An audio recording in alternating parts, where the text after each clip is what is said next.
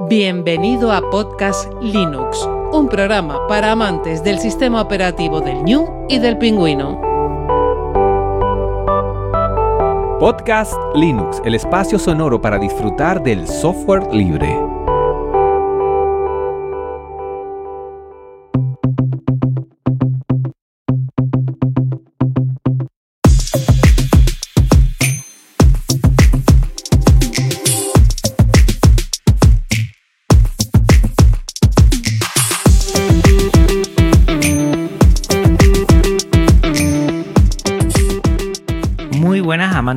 Libre. Bienvenido a otra entrega de Podcast Linux, la número ya 118. Un saludo muy fuerte de quien te habla, Juan Feble.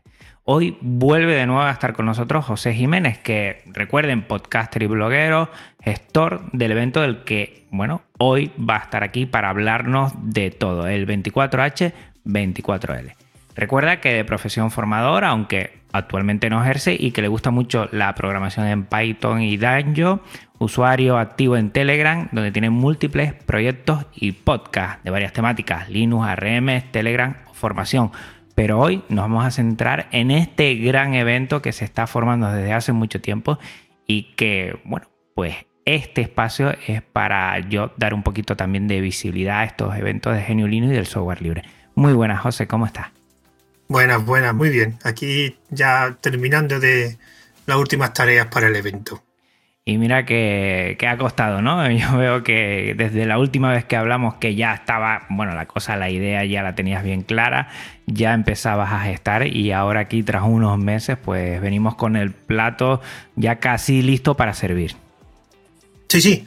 Uh, como, como no tengo experiencia en esto de organizar eventos, pues claro, es como todo, va aprendiendo a base de, algunos aciertos y muchos fallos.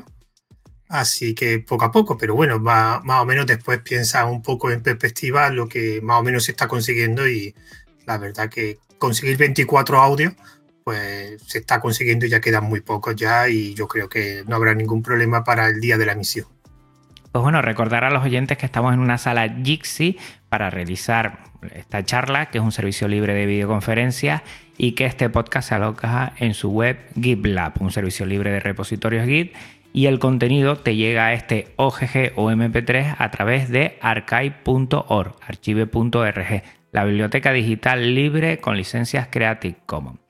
Y bueno, este episodio pues es una demanda que al final de, hace unos meses, cuando nos eh, estuvimos aquí a final de verano y hablamos sobre este evento que ya lo tenías prácticamente, bueno, el esquema y que lo ibas a echar a andar y ya te comenté, pues oye, vienes aquí en unos meses antes de que sea el evento y nos comentas bastante. Me gustaría empezar, José, por cómo surgió todo esto, cómo te lías la manta a la cabeza y piensas en hacer, bueno, un evento que parece esto como Le Mans, ¿no? Un 24 horas. ¿Cómo surge todo esto? Bueno, yo realmente siempre tengo en la cabeza muchos proyectos. Algunos de ellos salen, otros no salen por diferentes motivos. Y en esa lista de eventos, de, de ideas, mejor dicho, que tenía, pues el que faltaba o el, que, el siguiente era pues, organizar un evento. Entonces mi idea primero era, quería organizar un evento sobre Geneulino, pero pensé de qué, porque claro, no quería repetir lo, el mismo enfoque que tienen muchos eventos de Geneulino y quería hacer algo un poquito diferente. Y en este caso pensé que por qué no hago un evento enfocado principalmente a gente que está empezando en Linux o gente que, que está con la duda de no saber, porque claro, el problema de empezar en Linux es la cantidad de, digamos, decisiones que tienes que tomar a la hora de empezar Linux, ya no solo escoger la distribución de Linux, escoger el escritorio, escoger las aplicaciones, que muchas de ellas no son tan conocidas como su, digamos, alternativa en Windows en otros sistemas. Pues, ¿por qué no reúno gente de diferentes ámbitos de Linux pues, que cuenten su experiencia utilizando ese sistema operativo y que esa información que no fuese muy técnica, sino que ayudase, pues, digamos, como a empezar el camino de, de GNU Linux. Y ese era la, la principal, el principal objetivo. Y eso es lo que estamos intentando conseguir. Es verdad que también tienes tú unos programas por ahí que a mí me encanta que traes a veces a personas y, tienes una especie de charlas interactivas dentro de Telegram eso también te ha dado pie también a gestar esto como una especie de consolidar, aglomerar muchas charlas en torno a GNU Linux eh, para que después se, se, concentre todo eso y sea el círculo perfecto para que una persona entienda lo que es GNU Linux. Bueno, eh, en las charlas principalmente, aunque he invitado a gente, de hecho tú has sido tú uno de ellos, eh, en ese proyecto estuviste de entrevistado, pero están más enfocadas a la parte de programación y a parte más técnica. Pero lo que sí me ha servido e-, ese proyecto de ese canal de entrevistas de Telegram fue el tema de organizarte, de organizar, ponerte en contacto con personas. Eh, es verdad que he conocido mucha gente y alguna de ellas lo ha utilizado para que me pusiera en contacto con personas en diferentes de, ámbitos yo estaba buscando. Entonces sí me ha servido principalmente para organizar y para, como digamos, una red de contactos. Y ah, de hecho, algunos de las personas que participan la he conocido a través de entrevistados de ese canal. Pero sí, me ha ayudado sobre todo al tema de organización, que eso sí me ha ayudado bastante. Entiendo que, bueno, todo esto lleva unos meses. Exactamente eh, va a ser el evento el sábado 12 y el domingo 13 de diciembre a las 4 de la tarde, hora España peninsular. Lo vamos a dejar claro para que la gente se vaya organizando con esos usos horarios. Y yo creo que han sido cuatro meses más los meses que te fuera rodando por la cabeza. O sea que esto lleva tiempo rodando. Bueno, eh, empecé en agosto. En agosto fue cuando tuve la, digamos, más que ya tenía la idea de hace tiempo, pero fue cuando ya empecé a andar.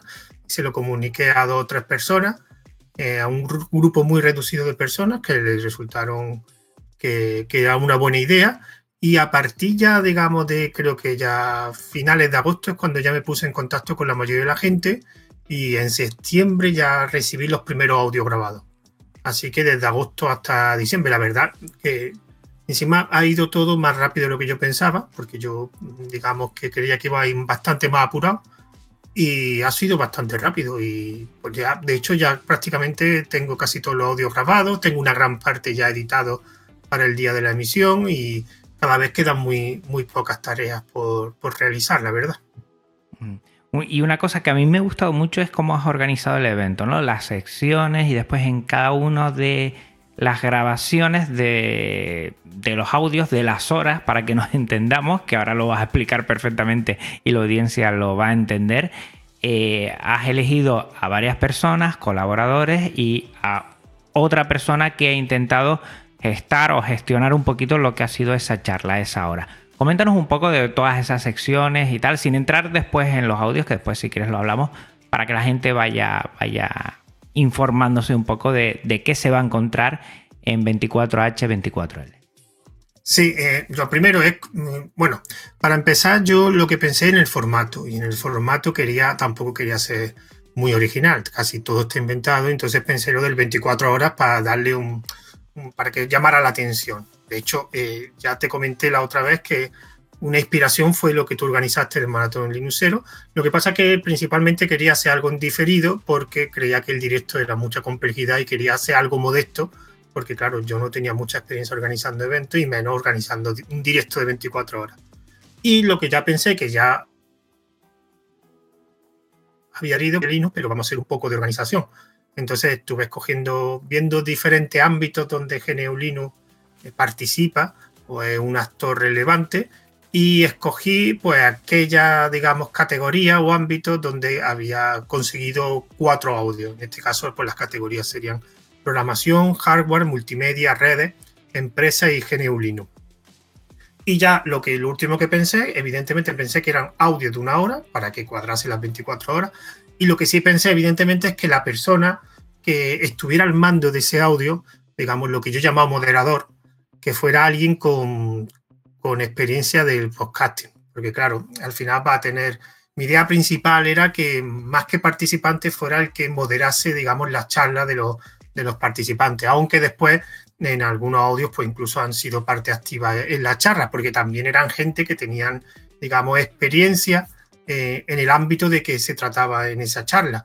Y ya puesto a escoger, pues teníamos el moderador y ya lo que me puse a buscar, que es posible que ahí donde me costara un poquito más trabajo, aunque tuve mucha ayuda, fueron los participantes. Claro, tenían que ser gente con conocimiento, bastantes conocimientos en el ámbito de qué se iba a tratar en ese audio. Y aunque realmente, y ya como ya he, escuchado la gran mayoría de los audios, digamos que son audios no técnicos, son audios donde se van a contar experiencias, aunque se van a hablar de programas, evidentemente, y de herramientas, pero para la gente no esperen audios muy técnicos, digamos que son como una especie de charla, ya no son ni entrevistas, serían como una, una especie de charla hablando de, de un ámbito y de su experiencia en ese ámbito utilizando GNU Linux que es lo que yo quería realmente y lo que creo que puede ayudar más a esa gente que está empezando, que tampoco quiere mucho tecnicismo, sino quiere que le expliquen de una forma, digamos, más informal, pues cómo se utiliza Linux en un determinado ámbito.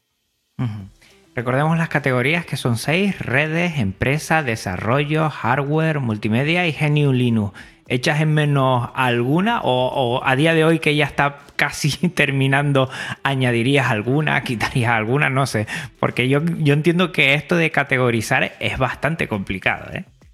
Sí, tenía varias, tenía algunas más, tenía una de internet, de hecho tenía pensado una de, mensajería o redes sociales.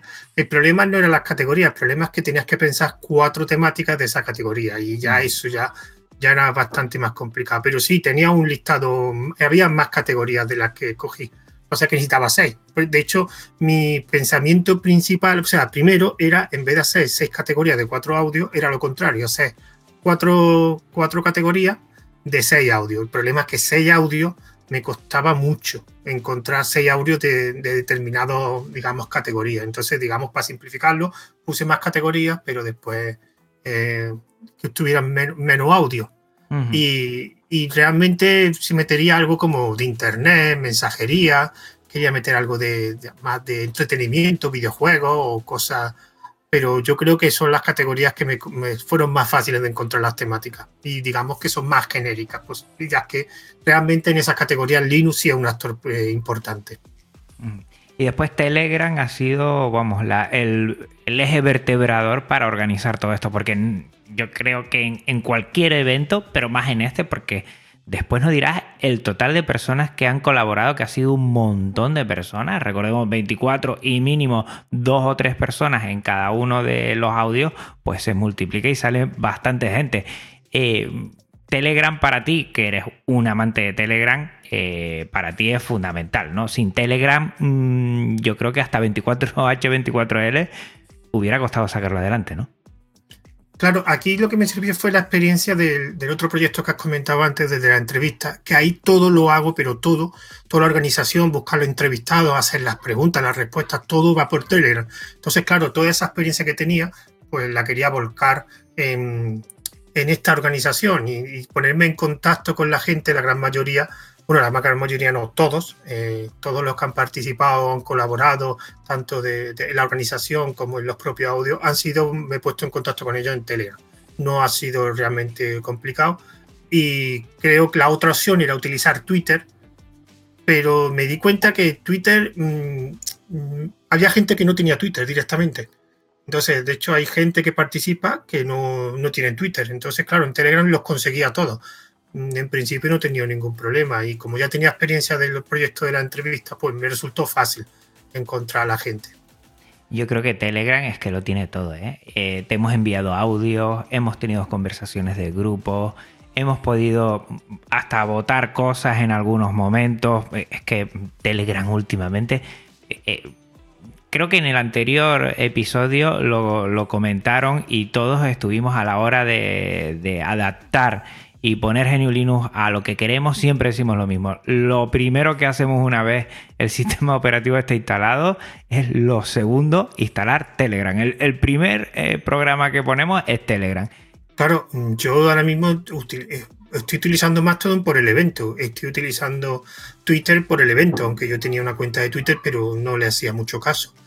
Y realmente los dos ejes principales de organización, o las dos herramientas principales de, la organización que yo he utilizado para organizarme y para ponerme en contacto con vosotros, por un lado, para ponerme en contacto con todos los integrantes, Telegram, pero también otra herramienta que utilizo mucho para sistemas de organización, o sea, para organizarme las tareas, todo, incluso los audios que recibo, todo, ha sido, pues, que de hecho uno de los patrocinadores es Senki, esta herramienta de gestor de tareas que tiene Kanban, tiene calendario, y esa es como también la utilizaba yo para mi forma personal, también la he utilizado. Y por último, una herramienta que no sé si esta la conoce, que se llama Obsidian. Esta también la estado utilizando. Obsidian Mm. es como una especie de, mm, a ver cómo te explico, una base de, de conocimiento. Es una herramienta que funciona con Markdown, donde tú vas generando una serie de carpetas. Esas carpetas tienen ficheros de Markdown y entonces te permite organizar. Esta la utilizado sobre todo para los guiones, para los documentos que tiene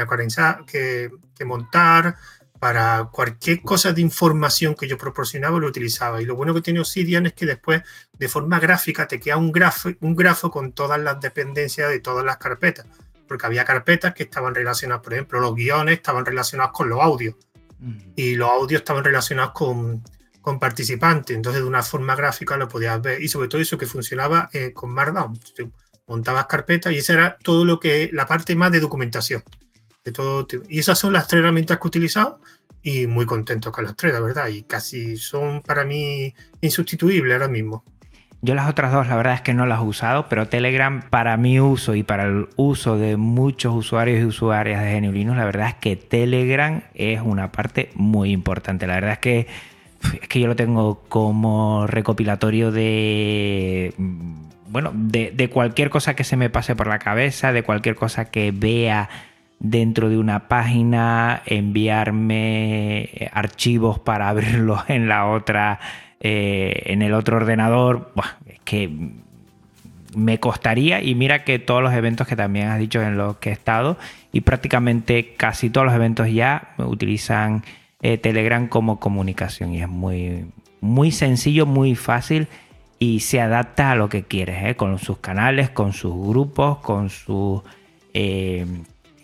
elementos guardados que te puedes guardar propiamente para ti. Es una pasada. Yo eh, no entiendo mi uso de GNU Linux sin tener Telegram, que lo tengo por aquí como siempre abierto. Claro, es que para mí principalmente el concepto que me gusta de Telegram, aparte de su nube, que es algo que está muy bien, es el concepto de los canales. Porque con canales que tiene, te abre una posibilidad de uso tremendo. Porque te permite publicar todo lo que tú quieras. No es como un grupo que tiene una, digamos, una, una comunicación bidireccional y que eso tiene cosas buenas, pero también cuando tú quieres solo comunicar y no quieres tampoco eh, una comunicación, simplemente quieres tú exponer, digamos, noticias, lo que sea, los canales son buenísimos. Y ahora con el tema de los comentarios nuevo, con el nuevo sistema de comentarios, uh -huh. con el, uno de los problemas que tenía Telegram era que, claro, no tenía hilos de conversaciones y ahora eso lo están implementando. Y de hecho lo han implementado, aunque todavía tienen su tienen que mejorarlo, pero ya, por ejemplo, la típica frase de que cuando hay mucha gente en un grupo no me entero de las conversaciones pues ahora con los hilos de conversación es todo bastante más fácil. Y, y claro, es la versatilidad lo que le da Telegram, te permite hacer todo. Antes nos hablaba antes de ZenKit, que es uno de los patrocinadores. Si quieres, José, pasamos a hablar de los patrocinadores y después de los sorteos, que yo creo que es la parte más jugosa en la que la audiencia también, bueno, pues puede disfrutar de, de este, oye, a ver si me toca, voy a estar atento a este proyecto. Y cuéntanos un poco quién está, además de ZenKit, eh, quiénes están más como patrocinadores. Sí, eh, está, bueno, ya, pues que ZenKit ya tenía relación de antes con ellos, por mm. otro motivo, ya más o menos, pues lo aproveché esa relación para proponérselo y aceptaron. Y en este caso van a dar 10 licencias de, de su plan Plus, eh, porque ZenKit, aunque es gratuito, tiene varios planes de pago. Y por otro lado, tenemos dos clásicos que tú también los conoces, que son por un lado el Limbo y por otro lado Van PC. Y en este caso los premios que van a sortear en el sorteo Van PC va a dar un, un ordenador, un mini PC, que Block Lite creo que se llama el modelo, que mm. es un Celeron con un SSD, con 8 GB de RAM y por otro lado, oh, con un ratón y un teclado, todo eso conjunto. Y por otro lado el Limbo pues da un kit, digamos, de ratón, teclado, eh, digamos, web cover, las pegatinas estas que se ponen en las cámaras web para que no, no te vean, camisetas y, y, pegatinas también. Y por último tenemos pues de, un, otro patrocinador, que de hecho el de mi compañero de podcast, de, de formadores, que se llama cursosdesarrollo.com, es una plataforma de cursos online y en este caso lo que va a proporcionar es un curso de Docker para WordPress. Y el sorteo, pues hoy ha empezado el sorteo, el sorteo estará desde hoy hasta el 10 de diciembre y en las bases las podéis ver en la página web de 24h24l.org. En el menú de arriba hay una sesión que pone sorteo y ahí podéis ver todas las bases y si queréis participar, pues ahí pone, porque habrá dos sorteos divididos, una parte del sorteo estará en Twitter, donde habrá un sorteo de, de Senki, de parte de la licencia de Senki, de BAM PC, de BAM, perdón, y de Limbo. Y por otro lado en Telegram habrá otra parte de licencia de Senki y de curso de desarrollo.com. Si quieres, puedes participar tanto en Twitter como en Telegram. Y ahí en la sesión de sorteo de la página web podéis ver todas las bases y lo que tenéis que hacer y los requerimientos para poder participar. Vale, pues que la audiencia ya tenga claro 24h24l.org, ahí para estar al tanto de todo lo que tiene que ver, categorías, emisión, sorteo, participantes, colaboradores, patrocinadores y el contacto. Ahora hablaremos de los contactos. Y si pones 24h24l.org barra sorteo, ahí vas a entrar y te van a explicar exactamente dónde tienes que ir y qué es lo que tienes que hacer. Por cierto, ¿el sorteo termina cuándo? Para que la gente se haga un poquito a la idea de si está oyendo esto, si se tiene que dar mucha prisa o ya se ha pasado ya de frenada y ya no puede meterse en el sorteo. el sorteo ha empezado hoy a las 12 horas española, acabará el día 10 de diciembre a las 12 de, medianoche, o sea, cuando termine el día. Y eh, lo que se hará es se publicará el resultado de los sorteos en el mismo día de la misión. Va a mm. ser un audio a principio, antes de empezar la misión, o sea, a, las 4, antes de comenzar el primer audio, habrá eh, el resultado del sorteo. Después, eh, creo que entre la categoría de, en la categoría, a ver, momento que te lo diga, en empresa, pues el primer audio que es licencia libre y empresa, pues justo ahí, que más o menos he calculado que sería en mitad del día de la misión, pues más o menos por ahí ahí daré el segundo sorteo y al final, el último, después del último, del último audio, o sea, a las 5 de la tarde, pues haré otro pequeño audio donde, digamos, lo que diré son el resultado del sorteo.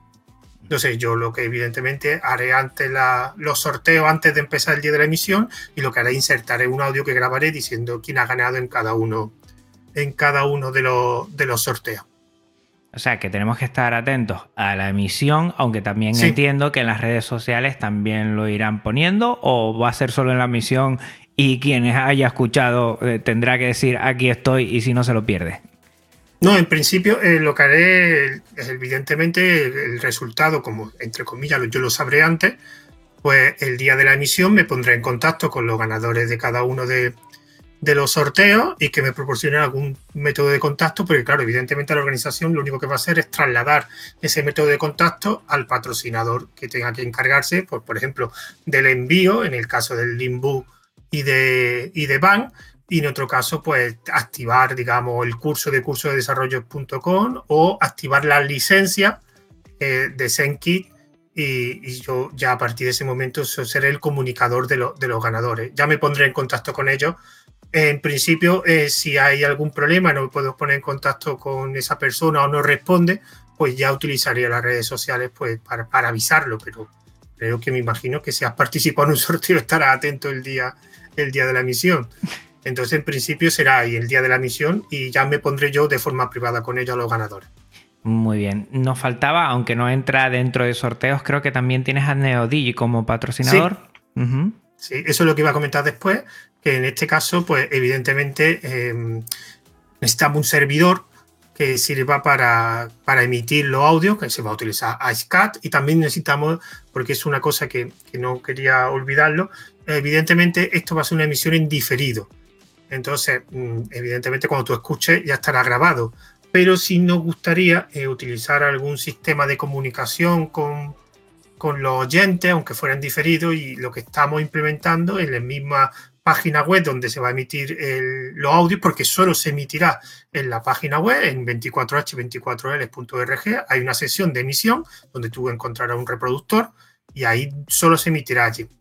Bueno, pues ahí estamos implementando un chat y la intención es que a lo largo del día, pues eh, aparte de los oyentes, pues que gente de la organización o participantes pues se puedan entrar en el chat pues, simplemente para hablar.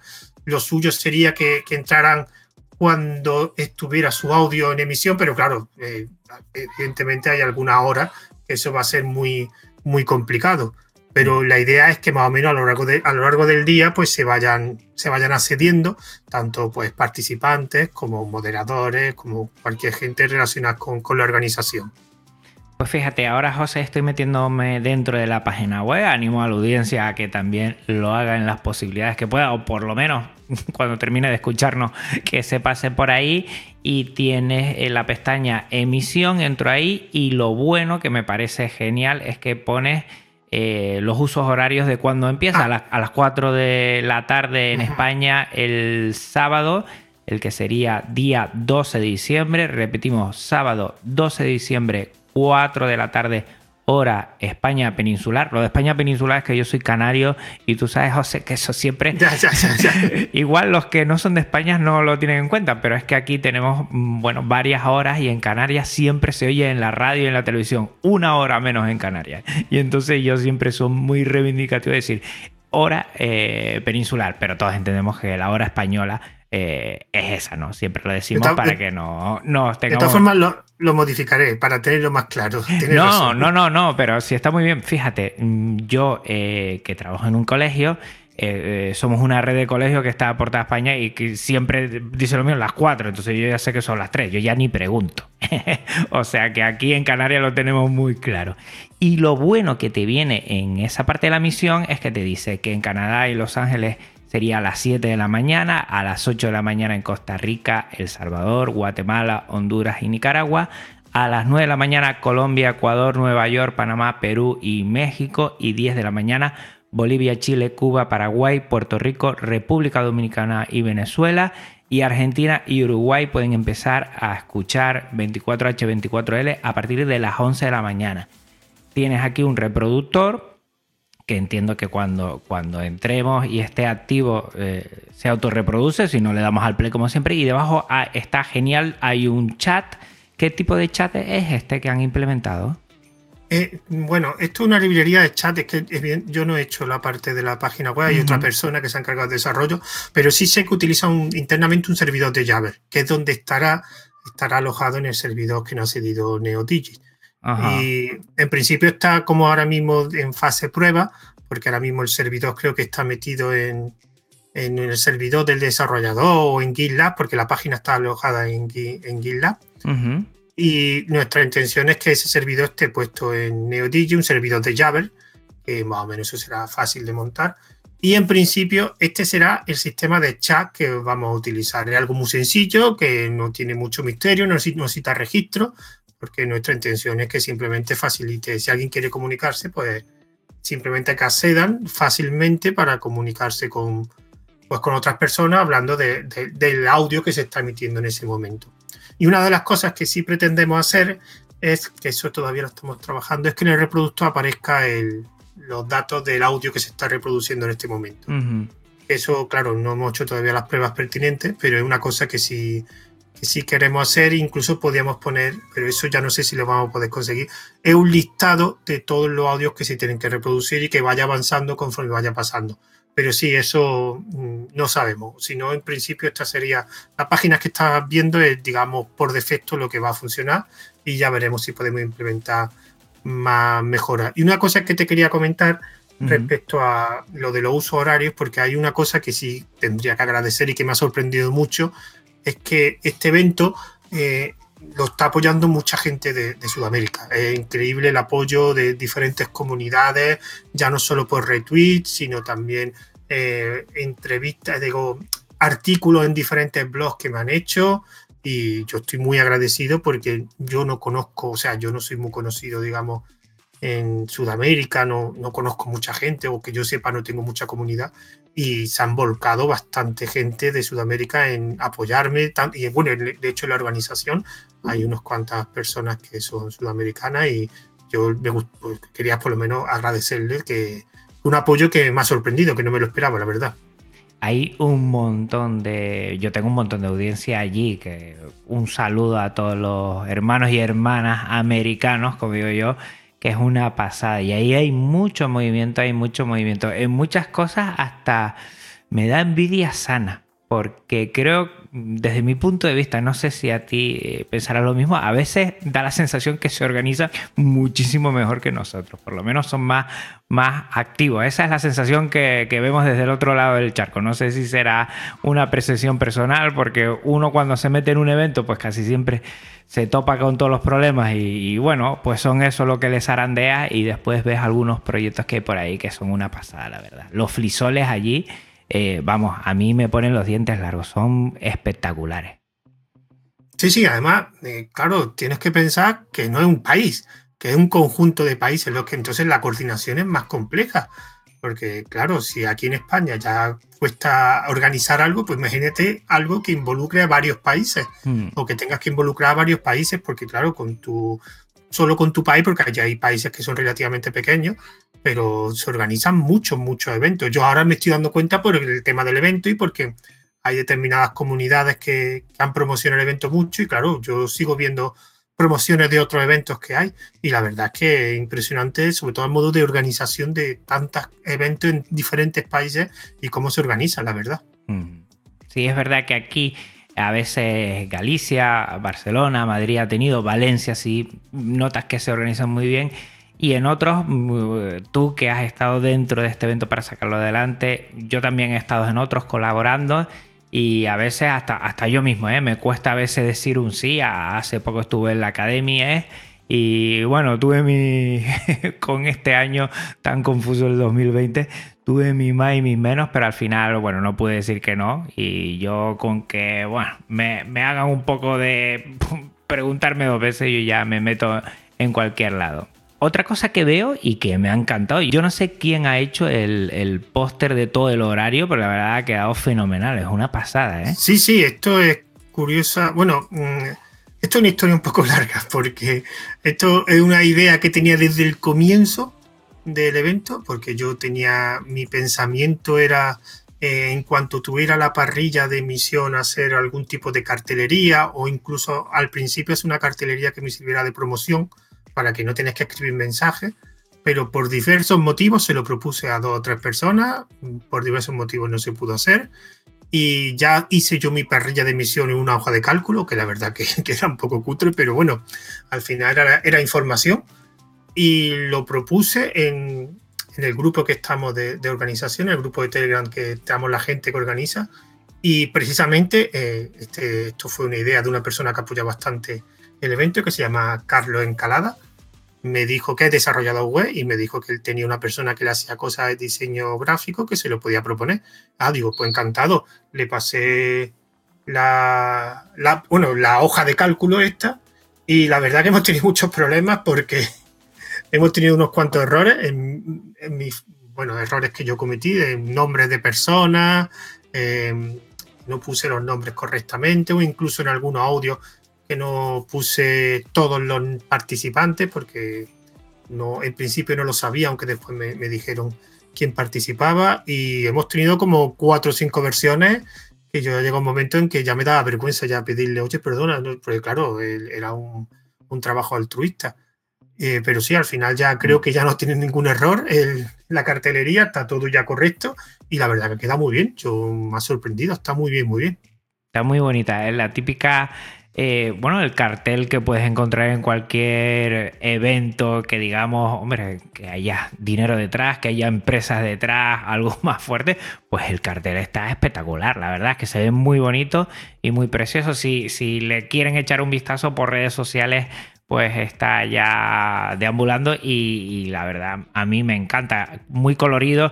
Yo siempre he tenido el problema de que no, yo soy como tú, yo lo meto todo en una hoja de cálculo o algo de eso y para dejarlo bonito la verdad es que no tengo.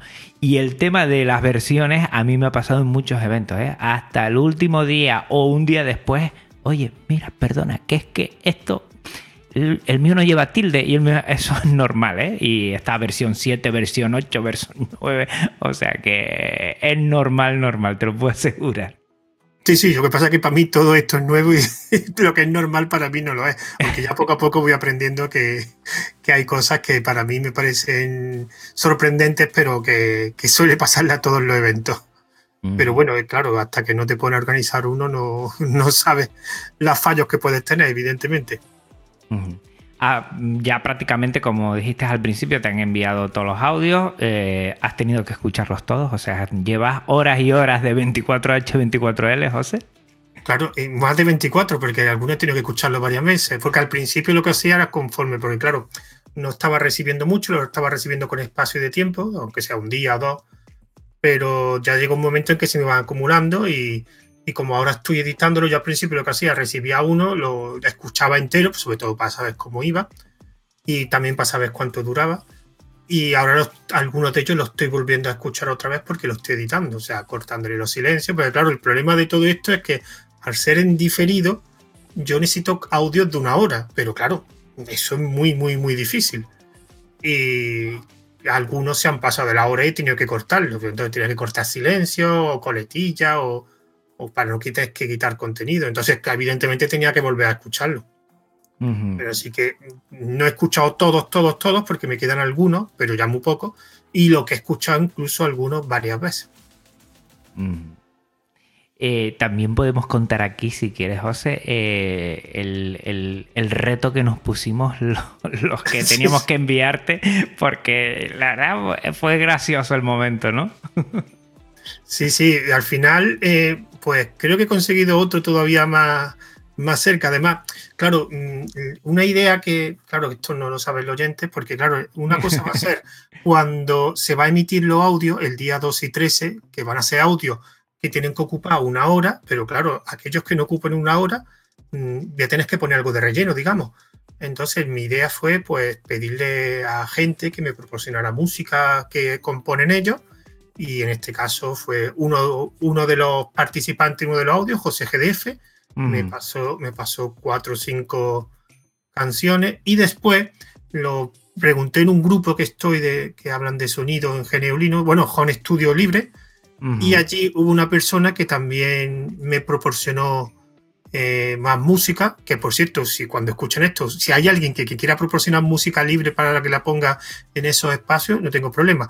Y esta persona tengo que buscarlo porque el nombre es muy, muy complicado. Bueno, creo que es su nombre, eh, o el nombre del grupo, se llama Porrumencio. O sea que aquí. Eh, es el nombre de él, es el nombre de él. Ah, de él, ¿no? Ah, vale. Entonces me proporcionó cuatro, evidentemente es vasco, me proporcionó cuatro o cinco canciones y lo estoy utilizando para rellenar. Entonces, ¿qué pasa? Que al final me di cuenta que había algunos audios que, claro, que se habían pasado la hora y esos audios solo tenía que recortarlos. Y al final conseguí uno que eran en 59 minutos 58 segundos. Lo bueno de eso es que no tengo que rellenar nada, o sea, no tengo que poner música, no, tal cual se emitirá y ya más adelante, eh, después de, emitirse, se pondrán en formato podcast. 59, 58 segundos. Creo que ya más que eso ya era abusar, ya, porque claro, tiene que enlazarse con otro audio. Tampoco es cuestión de, que sea tan seguido. Sí, bueno, a la audiencia decirle que estábamos en ese grupo de Telegram, pues hablando, enviando, y entonces, eh, bueno, se nos ocurrió decir, oye, a ver quién llega a una hora exacto, porque no nos podemos pasar y si ponemos menos, pues había que añadir. Y un, un poquito para facilitar todo esto, pues oye, a ver quién hace un bloque de uno. Y empezamos todos a mandar. Yo mandé uno de 58, otro mandó uno de 59 y empezamos a picarnos entre uno y otro a ver quién llega a la hora. Yo no sé si el, el último habrá hecho trampa porque, hombre, uno coge y empieza a editar y lo puede perfecto dejar una hora exactamente 60 minutos 00 y tal, pero, pero bueno, estuvo gracioso porque la gente empezó a enviar cosas ahí y yo creo que, que, fue algo de, oye, estoy llegando, oye, yo voy haciendo pole aquí, yo voy ganando, no sé qué, y estuvo, bueno, interesante, la verdad es que nos echamos una risa esos días. No, pero de todas formas hay que reconocer que grabar, o sea, lo que era grabación, yo lo máximo que conseguí fueron 50. Los que conseguí 59 minutos eran porque se habían pasado. Claro, si te pasa, después la edición es más fácil ajustarlo, pero grabar, grabar, yo creo que 58 minutos lo máximo que conseguí de los míos, de los que yo grabé. Y tú creo que fuiste lo mismo, 58 por ahí, me parece. Alguno tuve que editarlo, otro no. Pero sí, algunos sí me pasé y tuve que recortar. Y otro no. Otro más o menos fui viendo. Y al final, mm, el, problema de, de ceñirte una hora es que tienes como moderador que ir enviando bien para que después haya una finalización más o menos escalonada, ¿no? no que no se vea que, venga, vámonos, que es que están apagando las luces. Y, y bueno, en el segundo más o menos, bueno, como casi siempre yo estos Linux Connection suelen ser también de una hora, yo me pongo más o menos una hora, pues más o menos tengo el tiempo en la cabeza más o menos organizado. Pero es muy complicado también, ¿eh? Y nos ponemos a hablar y, si no, si aquí nadie apaga, como digo yo, vamos, horas y horas. Pero estuvo gracioso eso de a ver quién llega a una hora exactamente. Sí, a mí me resulta curioso que cómo serán los directos, porque los directos, incluso aunque sea directo, eh, llega una hora, tendrás que rellenar. O sea, aunque sea hablando de cosas que no tengan que relación, pero, pero a mí ya si grabando ya era complicado llegar a una hora, en un directo de una hora también debe ser un poco complicado, porque claro, no puedes hablar y dejar el tema por la mitad, porque entonces quedaría feo porque se vería corta, pero claro, tampoco te puedes quedar corto, ¿no? No sé, yo que no he hecho un directo de ese tipo ahí es la experiencia. Yo lo poco que, he hecho de directos es gente que tiene controla muchísimo, hace directos prácticamente semanales y ahí se ven las tablas de la gente. Y si tienes a varias personas y también se conocen entre ellas y saben ceñirse al espacio que sea solo eh, de duración de X tiempo y tal, ahí las tablas marcan mucho. Además que se ha notado porque habrás oído los audios y no es que sea mejor o peor, sino hay gente que, bueno, el micro no le da miedo, tú y yo estamos hablando y ya, bueno, llevamos un tiempo en este medio y, bueno, pues, pues estamos charlando aquí, tampoco es que nos hayamos organizado mucho y, hablamos y hay otra gente que le cuesta más y eso es lo más normal del mundo. Yo creo que, que lo bueno es reunir a tanta y a tanta gente en un evento como este. Sí, sí, eh, la verdad que además la mayoría, porque claro, yo lo primero que hice fue preguntar a la gente que conocía, te pregunté a ti, pregunté a Tareao, le pregunté a Ángel de Ugui, a Sanquejo, más o menos la gente que, conocía, pero claro, se os acostaron muy pronto. Entonces ya empecé a preguntar a gente que no conocía. Incluso hubo gente que me buscó ellos mismos los participantes, por ejemplo Jorge Lama, los, los audios que ha grabado él, los participantes los ha buscado él yo no, porque es verdad que yo le proporcioné uno, pero de hecho los, audios creo que tiene, es que no me acuerdo, pero cuatro audios, pero dos de ellos son cuatro participantes los que, los que están en el audio. Y yo los busco él. Y la verdad que la mayoría han participado mm, de buena gana. Yo no he tenido ningún, ningún problema y la verdad que han sido afinados bastante. No eran el número que yo consideraba oportuno, porque claro, mi idea era que cada moderador como mucho tuviera dos audios. Claro, pero eso al final ha habido gente que se quitaron de moderadores y, al final hemos tenido, porque tú en tu caso creo que has hecho tres, me parece, ¿no? He hecho de moderador dos y he estado de participante en uno, sí. Pero yo he tenido que hacer cuatro o cinco, Jorge Lama creo que ha hecho cuatro.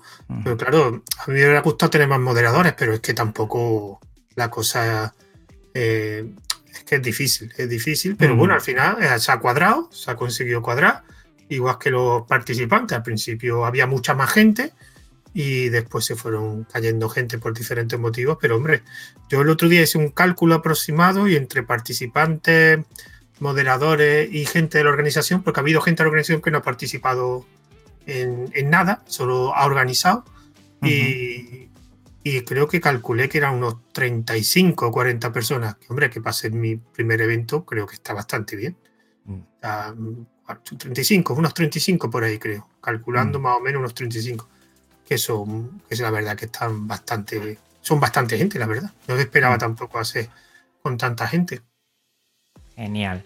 Estoy viendo aquí la parrilla y empiezas con la sesión de programación y aquí ya veo que haces programación en Cell, después programar en GNU Linux y despliegues de aplicaciones y VPS. Si quieres vamos hablando de cada categoría y vamos hablando un poquito de, cada una de, los bueno, de los audios. Vale, el primero, bueno, programación Shell simplemente era algo que tenía pensado de esta categoría sí o sí. Porque si tú vas a utilizar Linux y te gusta la programación, pues la programación en consola, el BAS, eh, ZSH, etcétera, y algo que va a tener que conocer, aunque sea solamente para poner un CD, un LS, para hacer un copy, un CP, pero un MKDIR, pero por lo menos los comandos de, de, base los vas a tener que utilizar. Entonces, pues mi, idea en este audio era simplemente pues, profundizar un poquito en lo que es la programación en Shell, para qué sirve, y para eso contacté con, Mauro Choji, no, me, no sé si voy a decir bien el apellido, Chokrin, que es un argentino que es formador y que es programador y que habitualmente utiliza programación en Shell. El siguiente audio era pues mm, para aquellos desarrolladores que utilizan Linux pues, para, programar, ya sea para desarrollar aplicaciones web, para desarrollar aplicaciones de escritorio, y era mi intención, o sea, cómo utilizar GNU Linux si tú eres programador.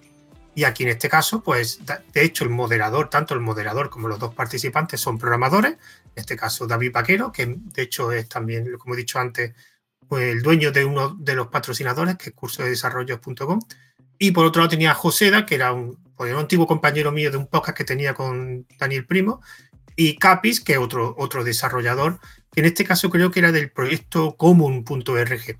Entonces, pues simplemente pues experiencia programando utilizando Linux, la herramienta Linux para, para programar en su trabajo habitual. Y el siguiente quería pues, poner algo diferente a programación. En este caso era algo más, un concepto más, más difuso. Y en este caso quería hablar de despliegue de aplicación, aunque realmente lo que quería hablar todas estas herramientas que hay en Linux que ayudan a los programadores. Un ejemplo además que se habló en el audio fue Docker. Se habló de, de Docker. En este caso, pues yo era el moderador y los participantes eran dos de los integrantes de un grupo, de un podcast que se llama Entre Dev y Teo, que habla sobre administración de sistemas, despliegue de aplicaciones, etcétera, de la filosofía de DevOps. Y de hecho, estas dos personas los conozco porque los entrevisté en el, en el proyecto que he dicho antes de, de entrevista, del canal de Telegram Entrevista, y me, y me, y me sirvió, aceptaron y fue bastante interesante. Y por último, pues claro, de programación, pues pues me gustaba pues también la idea de un ámbito de, donde se utiliza mucho Linux son en la VPS. Y en este caso, aunque sea la programación, no es directamente, pero claro, si tú eres programador, al final esas aplicaciones las vas a tener que subir a algún sitio en Internet, sobre todo si son páginas web. Y pues quería hablar con alguien que administrara VPS.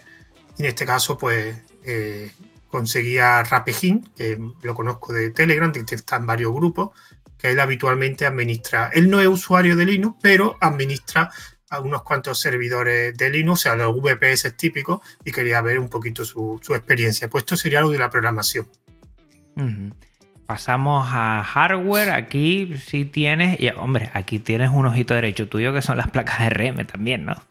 sí, aunque se habló de la Raspberry sobre todo, pero bueno, eso ya, eso ya, lo sabía también.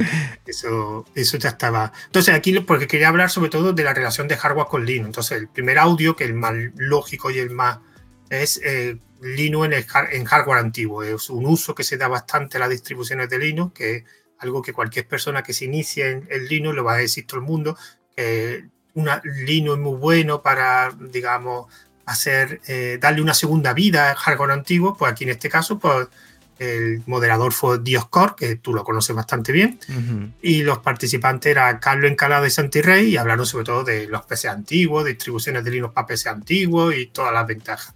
Y por otro lado, el siguiente sería el que has comentado de placa ARM. Yo quería hablar la relación de cualquier placa ARM con, con Linux, porque claro, cualquier placa ARM, no solo la Raspberry, la Odroid, Pine64, pues al final tú le vas a instalar sí o sí un Linux, una distribución de Linux.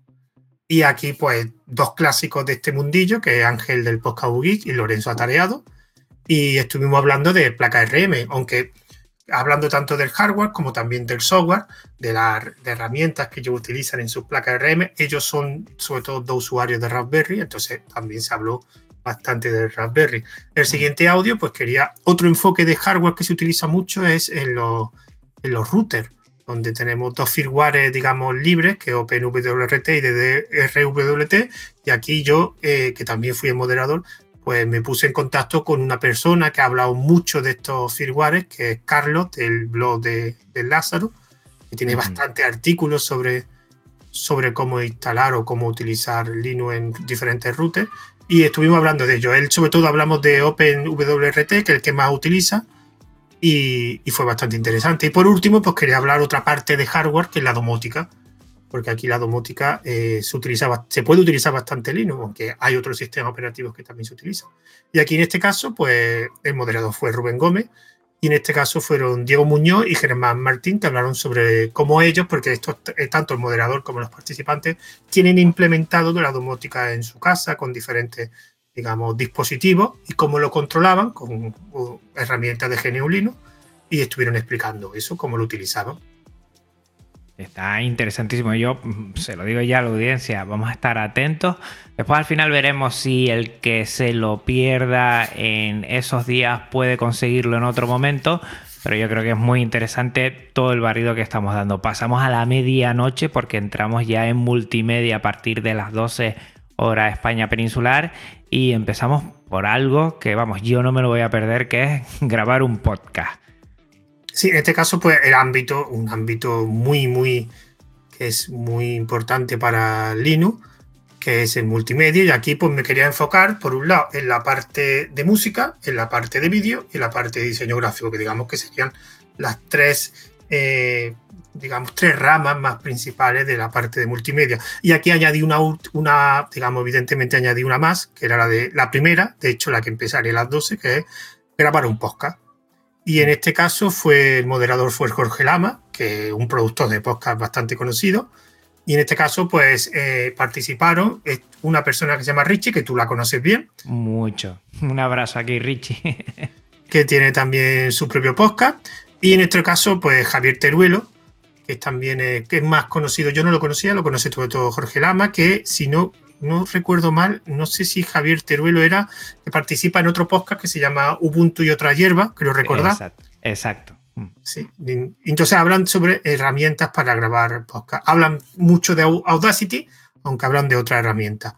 El siguiente era ya enfocado a la música, que también lo hace el moderador Jorge Lamo, y aquí tenemos, digamos, un clásico de, de la producción musical en Linux, que es José GDF, esto muy conocido por todos.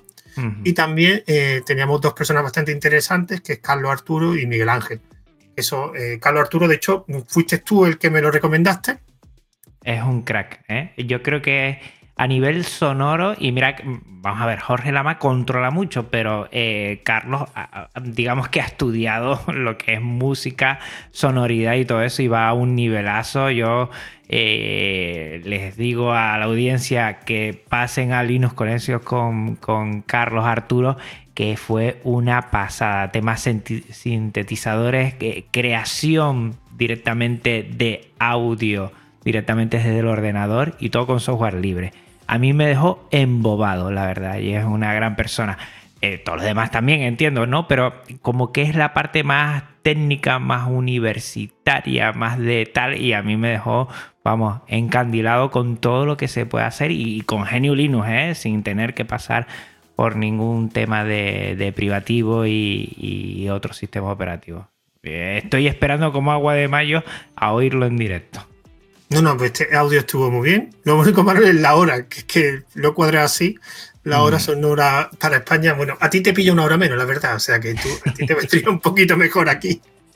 Yo igual para dormirme, como siempre me pongo podcast, pues estaré con el pinganillo ahí a ver si, si, si voy escuchando. Creo que no dormiré esa noche, seguramente, porque, claro, la parte multimedia es, en, esa, en ese horario.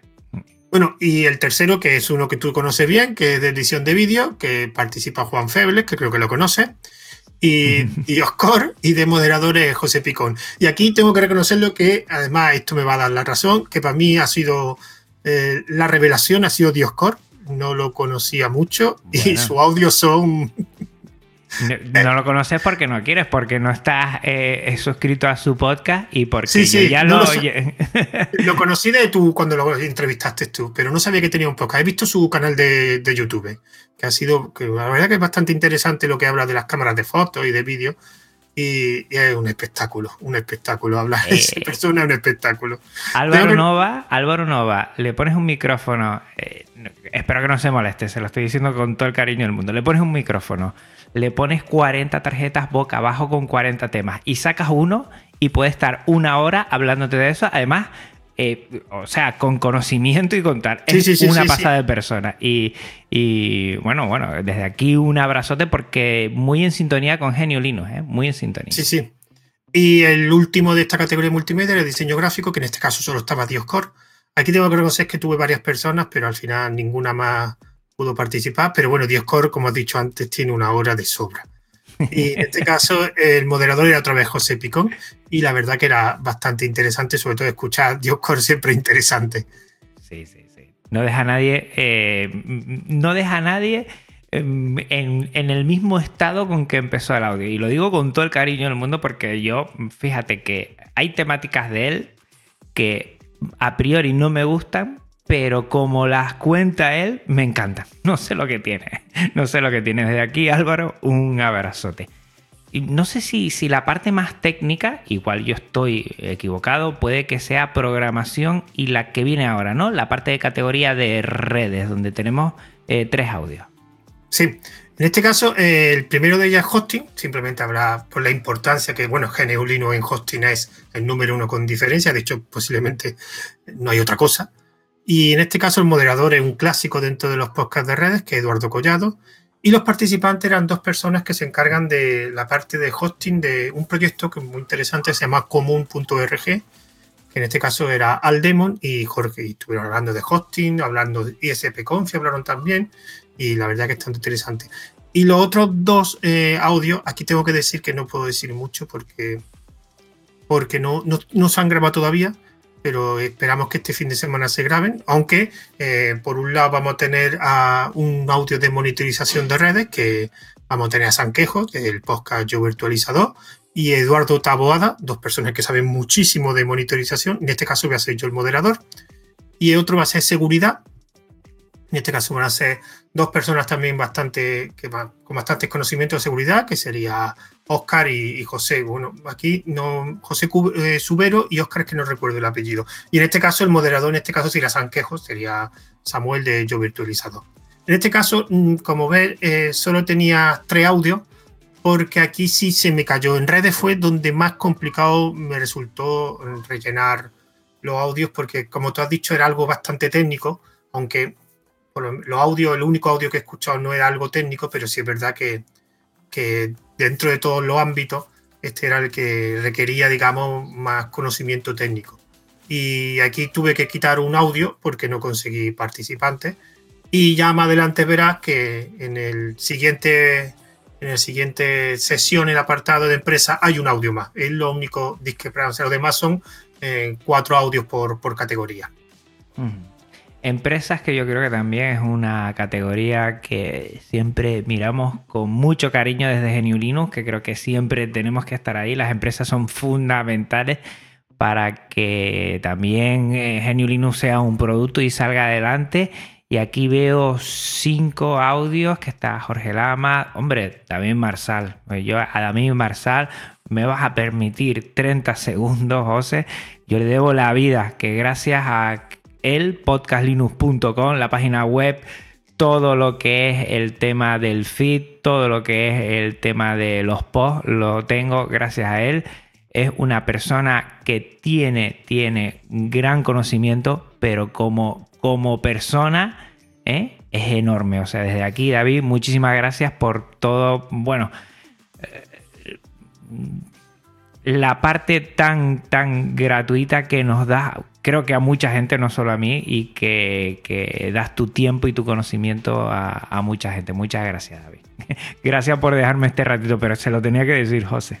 No, no, sí, yo también tengo que dar las gracias a David porque son una de las personas que más se ha involucrado en el evento, siempre me ha ayudado, de hecho me ha ayudado con la, en, algunos sitios con la web, en los audios, de hecho con el problema que tuve que eh, hubo un audio que en redes se cayó y no sabía cómo, cómo arreglarlo. Él se facilitó y él fue el, digamos, el promotor de que ese audio en vez de estar en redes esté en empresa, porque el de administración pública, claro, comentaron, fue idea suya, o sea, él, digamos, se centró en el, en el audio, buscó los participantes, o sea, aquí se ha involucrado mucho, igual que otra gente también se ha involucrado, pero aquí tengo que reconocer que David Marza ayuda mucho. Bueno, y evidentemente la empresa tenía que hablar de la empresa porque GNU Linux no estaría donde está si no fuera por la empresa. Porque hay que reconocer que Linux está vivo gracias sobre todo al mercado empresarial. Porque es lo que ha hecho que, digamos, financiar determinadas distribuciones. Entonces son muy importantes yo me quería centrar en la empresa. Entonces lo primero que pensé, pues bueno, vamos a empezar algo muy desconocido, para mí, por ejemplo, y para mucha gente, son las licencias libres y cómo, qué relación tiene la licencia libre en la empresa. En este caso, pues el moderador es Jorge Lama y de participantes, eh, pues mm, digamos, varias de las personas que son integrantes de, creo que un buffet de abogados que se llama No Legal Test, que se encarga precisamente de eso, del tema de licencias libres. En este caso era Bárbara, una, una de las integrantes de No Legal Test, junto con Laura Castro y también María Serviño. Pues esas tres personas, que de hecho eh, tengo que decir que el único audio que hay mujeres y los otros no hay, pero es que realmente lo he intentado. Pero entre que no conozco muchas, muchas más mujeres y a las que se las propuse por diferentes motivos no, no, no participaron, pues bueno, si hay una segunda edición de este evento, pues intentaré pues eh, que se involucren más las mujeres o conseguir que alguien me ayude más a conocer más mujeres del mundo de género. Desde aquí hacemos un llamamiento, si te parece, José, también.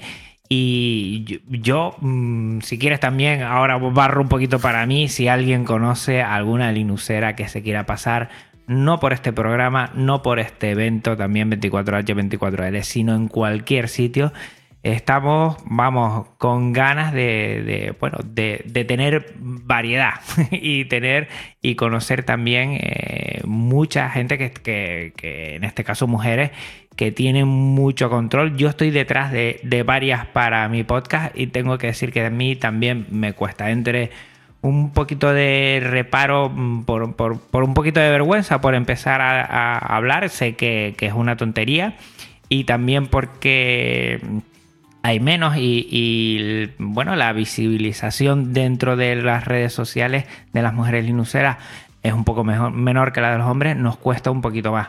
Pero bueno, mm, yo llevo años como eh, suspenso en este tema, voy a ver si lo arreglo y desde aquí...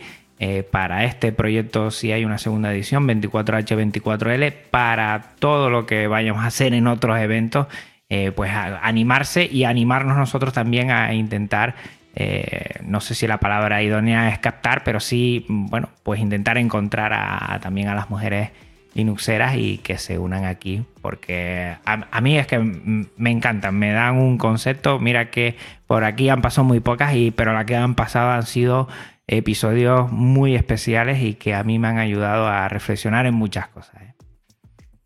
El siguiente, además, el siguiente audio era un audio para mí eh, sorpresa porque yo, yo conseguí, eh, bueno, el moderador es Jorge Lama y yo para este audio solo tenía a uno de los participantes, los otros dos los consiguió Jorge y es sobre todo lo que quería hablar de servicio de software libre, o sea, las empresas cómo dan servicio de software libre. Y es verdad que este audio lo escuché hace muy poco, creo que fue ayer o antes de ayer, y es espectacular porque todos tenemos a tres personas, tres participantes que, como, que son, o, digamos, trabajan en empresa o son, digamos, los CEO de la empresa. Por un lado tenemos a Carlos Rodríguez, que es una empresa que se llama Cebit, que ofrece el servicio de software libre. Tenemos José Miguel Parrella, esta lo conocía ya anteriormente porque también lo entrevisté en otro proyecto, que trabaja en Microsoft, el departamento de Open Source. Y por último tenemos a Abel Castaño, que es otra empresa muy interesante que se llama Igalia, que se dedica también a dar servicios de software libre.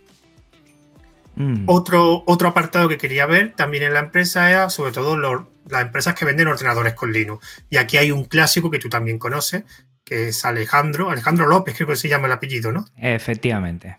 Que es el CEO del Limbo, el Limbo, digamos, uno de los grandes conocidos o de una marca de, que vende ordenadores con Linux, tanto portátiles como, como ordenadores de sobremesa, que de hecho creo que tú tienes un ordenador de sobremesa o un portátil, no sé, o que tú has hecho un análisis, ¿no, Juan, de, sobre algún producto suyo. varios, varios, varios de, de Slimbook y cada tres meses nos sorprenden con algo nuevo, la verdad es que son una pasada. Aquí un abrazote a todo el equipo de Slimbook que hace años pude pasarme por Valencia ahí y estar eh, bueno, en, el lugar, en la empresa y es una pasada. Un abrazote a, todos y a todas.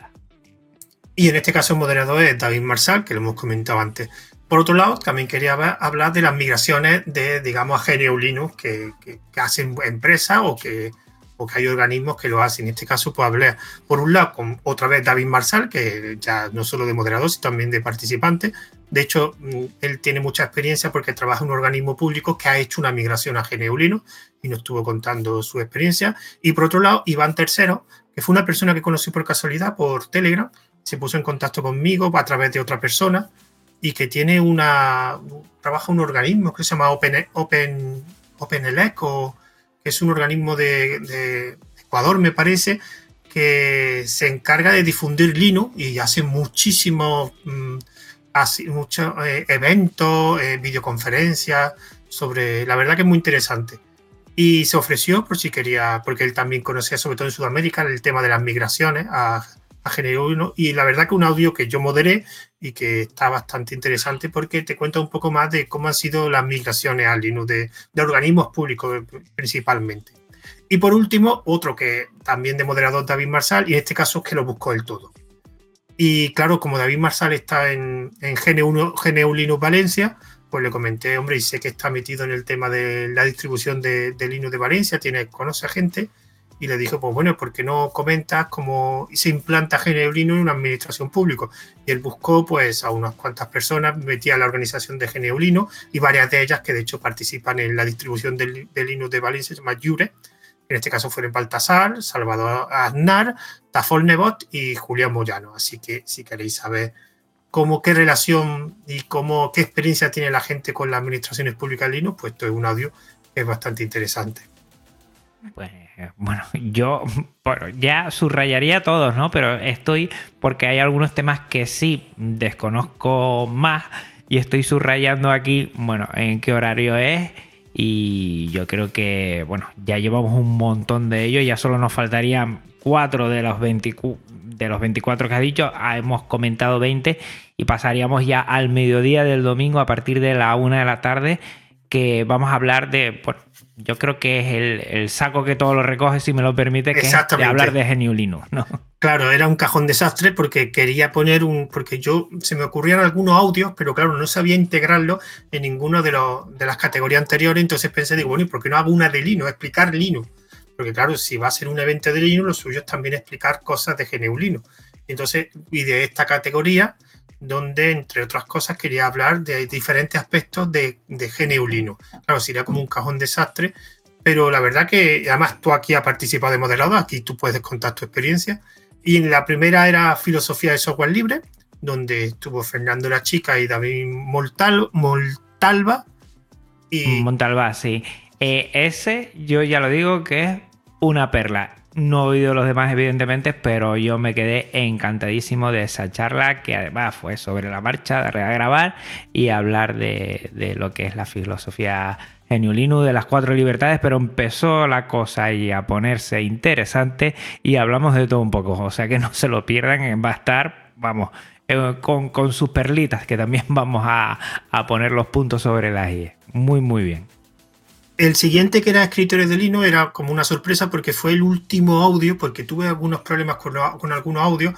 Simplemente hubo audios que tenía planificados, pero las personas que iban a participar eh, no participaron, o sea, se, fueron del evento.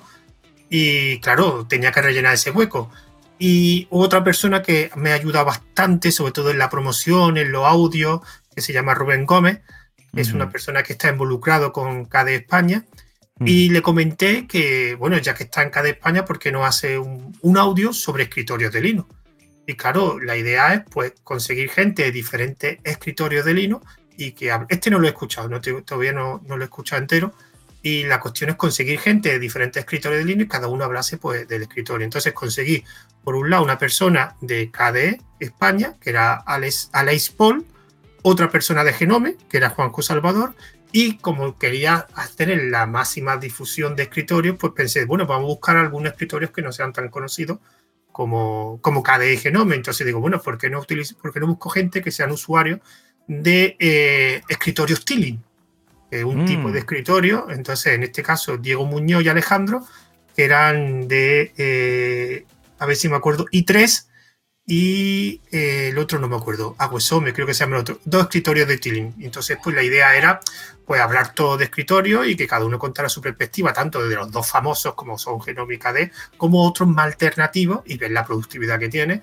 O sea, es un audio que todavía falta escucharlo, pero que me, creo que será bastante interesante. Más, se grabó hace muy poco, se grabó, creo que fue el jueves, ayer se grabó, y, pero es bastante interesante tanto por los participantes como por la temática.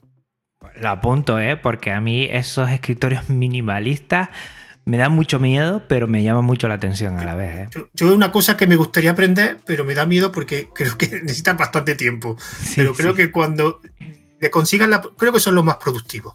Mí yo creo que son los escritorios, pero la curva de aprendizaje echa un poco para atrás. Yo no tengo tanto tiempo ahora para, para aprender tanto es, para tener un, portátil o un ordenador en pruebas y tenerlo ahí con eso y de vez en cuando darle tiempo, yo creo, porque como, como el principal yo no podría empezar de nuevo como de cero, ¿no? Pero estoy intentando ahora, José, mira muchachos, estoy intentando eh, mecanografía, aunque yo soy un desastre con los 10 dedos, madre mía cómo me está costando, voy a ver si termino bien. Y, y esto es, es como desaprender y empezar a aprender con una curva de aprendizaje que tiene que ser eh, para mí a priori el Everest. Entonces me da mucho miedo, me da mucho miedo, me da mucho vértigo. Yo, estas cosas que digo, si tuviera 20 años lo haría, porque claro, es que ya que tiene cierta edad, dice, otra que no puedo, no puedo echarle tanta hora a esto. más, yo que tengo demasiadas cosas de proyecto, pero me encantaría, me encantaría. Bueno, y mm. el siguiente audio, que es uno que tú fuiste moderador y lo podrás comentar mejor, que era distribuciones de Linux, que en este caso fue Oscar Torres y David Román, que hablaron por de diferentes distribuciones de Linux, ¿no?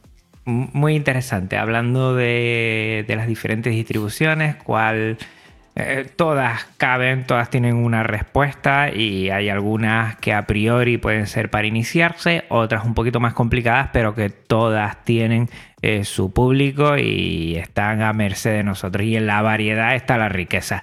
Y ya saben que sería el domingo de 3 a 4 y quien quiera disfrutarlo, que esté hasta ahora en puntual y que en 24h24l.org pues lo escuche. Estuvo muy bien.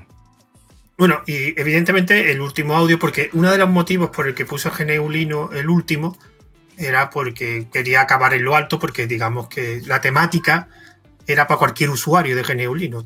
Y el último era una cosa que yo siempre le da mucha importancia, el software libre, el software propietario. Y aquí los participantes son los integrantes del, del podcast Ubuntu y otra hierba y el moderador Rubén Gómez. Y aquí lo que me quería centrar porque, claro, una de las cosas y algún problemilla que he tenido por esto, con el evento, es que la gente piensa que Geneulino es solo, solo, solo, solo software libre. Y hombre, eh, Geneulino abarca mucho más. Y es verdad que el software libre es importante, pero también hay software propietario en Linux. Yo soy de los que pienso que a mí lo que me interesa es eh, que todas las herramientas posibles estén en Linux. Si están en software libre, perfecto, y si están en, software propietario, pues bueno, ya veré si la utilizo o no. Entonces, este evento principalmente era sobre GNU Linux. Entonces, eh, tuve algún problemilla porque hubo gente que no considera que GNU Linux es algo muy extenso, sino GNU es igual a software libre. Y esto es una cosa que quería dejar claro. Y con este audio, que este sí lo he escuchado, eh, pues puedes tener una idea un poco eh, ampliarte un poco la mente sobre que GNU es mucho más, engloba muchísimo, no solo esa, esa parte de software libre. Y eso mm. es una cosa que quería dejar claro porque esto es GNU Linux. No es software libre, de, no es un evento de software libre, que habrá otros eventos que serán de software libre, pero esto yo quería hacer lo más amplio posible porque los usuarios que están empezando en software libre, digo, perdón, en GNU lo que quieren empezar es un sistema operativo y que si ese sistema operativo cubre con sus necesidades y si esa necesidad las cubre en software libre, pues perfecto, mucho mejor, pero si las cubre software propietario tampoco pasa nada. Y nada, terminamos a las 5 de la tarde del domingo. Y mi pregunta ahora, ya que estamos llegando también al tiempo, es, eh, José, José Jiménez. José Jiménez que va a ser el domingo día 13 a las 5 de la tarde. Bueno, en principio lo que tendré que hacer es preparar los los audios para el formato podcast, porque claro. Perdón. Claro, esto eh, cuando se acabe la emisión, si alguien no ha podido escuchar cierto audio o no ha podido escuchar el evento, pues que tuviera una posibilidad de, escucharlo y lo que se hará es, eh, se subirán los audios a una plataforma libre y desde ahí se creará un feed y en Archive lo vamos a subir y después se creará un feed y ese feed eh, no sé exactamente a qué plataforma lo voy a subir, no, no tengo mucha idea. Me gustaría eh, que fueran las máximas plataformas posibles, así que tengo varias ideas y que después pues distribuirlo en formato podcast y que ya la gente lo pudiera escuchar eh, a cualquier hora. Lo que sí es verdad que aquí cuando se pase a formato podcast los audios serán en la duración original. Aquí ya no tengo mm. que, estar una hora. O sea, si un audio duró cuarenta y pico minutos, pues ese audio en formato podcast va a durar cuarenta y pico minutos. No va a tener la música, no va a tener los sorteos, no va a tener. Digamos, nada, simplemente el audio original con la duración original, porque creo que si es en formato podcast, te da igual que esté a 50 minutos que 45 que 58, lo que quieres escuchar el audio original. Y eso pues lo, intentaré dejar el domingo hecho, preparado y para el lunes o martes pues distribuirlo ya por las plataformas de podcasting. O sea que el que no se lo quiera perder y lo quiera escuchar, pues ya saben, desde el sábado 12 a las 4 de la tarde en horario España Peninsular, 24h24l.org, van a empezar eh, con la categoría programación, hardware, multimedia, redes, empresas y Linux. Y con el tiempo podrán entrar dentro de lo que es la página web y ahí pues ya se publicará el feed para que esté siempre ahí y no se pierda. No sé si quieres comentar algo más, porque yo creo que hemos hecho, vamos, abierto el abanico del todo y bueno, todos los que nos hayan escuchado tendrán una buena perspectiva de lo que va a ser este evento. Sí, eh, quería comentar una cosa, de hecho, no lo he comentado, pero el primer audio que va a salir en programación como fue un audio que, lo hice yo de moderación y tuve ciertos problemas y tardó, o sea, no fue un audio que llegó a la hora, pero con bastante diferencia, iba a meter una intro donde iba a explicar más o menos lo que te comentaba a ti en esos minutos de relleno. Y también quería comentar una cosa que eh, me ha sorprendido, aunque yo lo sospechaba, que es la comunidad de Linux. O sea, muchas veces escucho mucha gente que se queja de la comunidad de Linux, de que es elitista, de que eh, es muy egocéntrica, que no permite que haya gente de fuera que acceda o que tenga cierto nivel para poder, digamos, preguntar una duda. Y, no sé, pues, y que hay mucho radicalismo, pues puede ser, pero yo, y esta es mi prueba, eh, la comunidad de Linux y mucha gente de Linux me ha permitido que yo haga un evento como este, un evento que son 24 audios. Entonces, cada vez que alguien diga que la comunidad de Linux es elitista o que la comunidad de Linux es radical, pues yo le responderé, pues mira, la comunidad de Linux me ha permitido, y porque la gran mayoría de la gente que participa yo no la conocía, porque realmente gente con la que yo he tenido trato antes mm, pueden ser seis o siete personas y han participado más de 30. Entonces, no será tan elitista la comunidad, no será tan radical cuando me ha permitido hacer, digamos, este evento. Así que la próxima vez que alguien hable de la comunidad de Linux, también piensen en las cosas positivas que tiene la comunidad de Linux y no fijarse solo en esos nichos que hay, porque son nichos, que solo darnos cuenta que sí, que llaman la atención, pero son nichos. Esa, digamos, es lo que quería comentar, ya de ese agradecimiento que le tengo yo a la comunidad de Linux. Yo te pongo un ejemplo con esto y siempre lo suelo decir. Imagínate que hay 100 personas que estaban trabajando dentro de una gran oficina, ¿no? Eh, puestos y uno se pone a gritar. Uno que está por fuera parece que dentro no están trabajando. Pero solo es uno, los otros 99 sí lo están haciendo. Nuestra comunidad es maravillosa.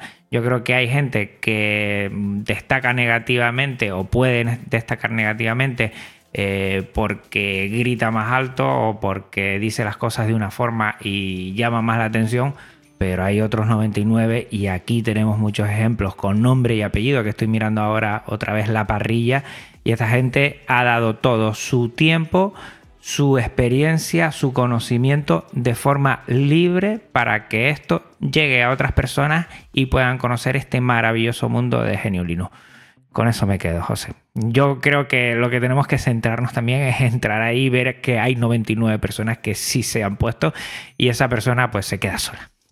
yo no, le voy a dar yo más tiempo tampoco en este espacio a ese tipo de, personas. Al final hay algo detrás siempre, ¿no? Porque yo creo que una persona cuando reacciona de una forma muy llamativa, pues tiene que tener alguna causa atrás, muy atrás, de no sé.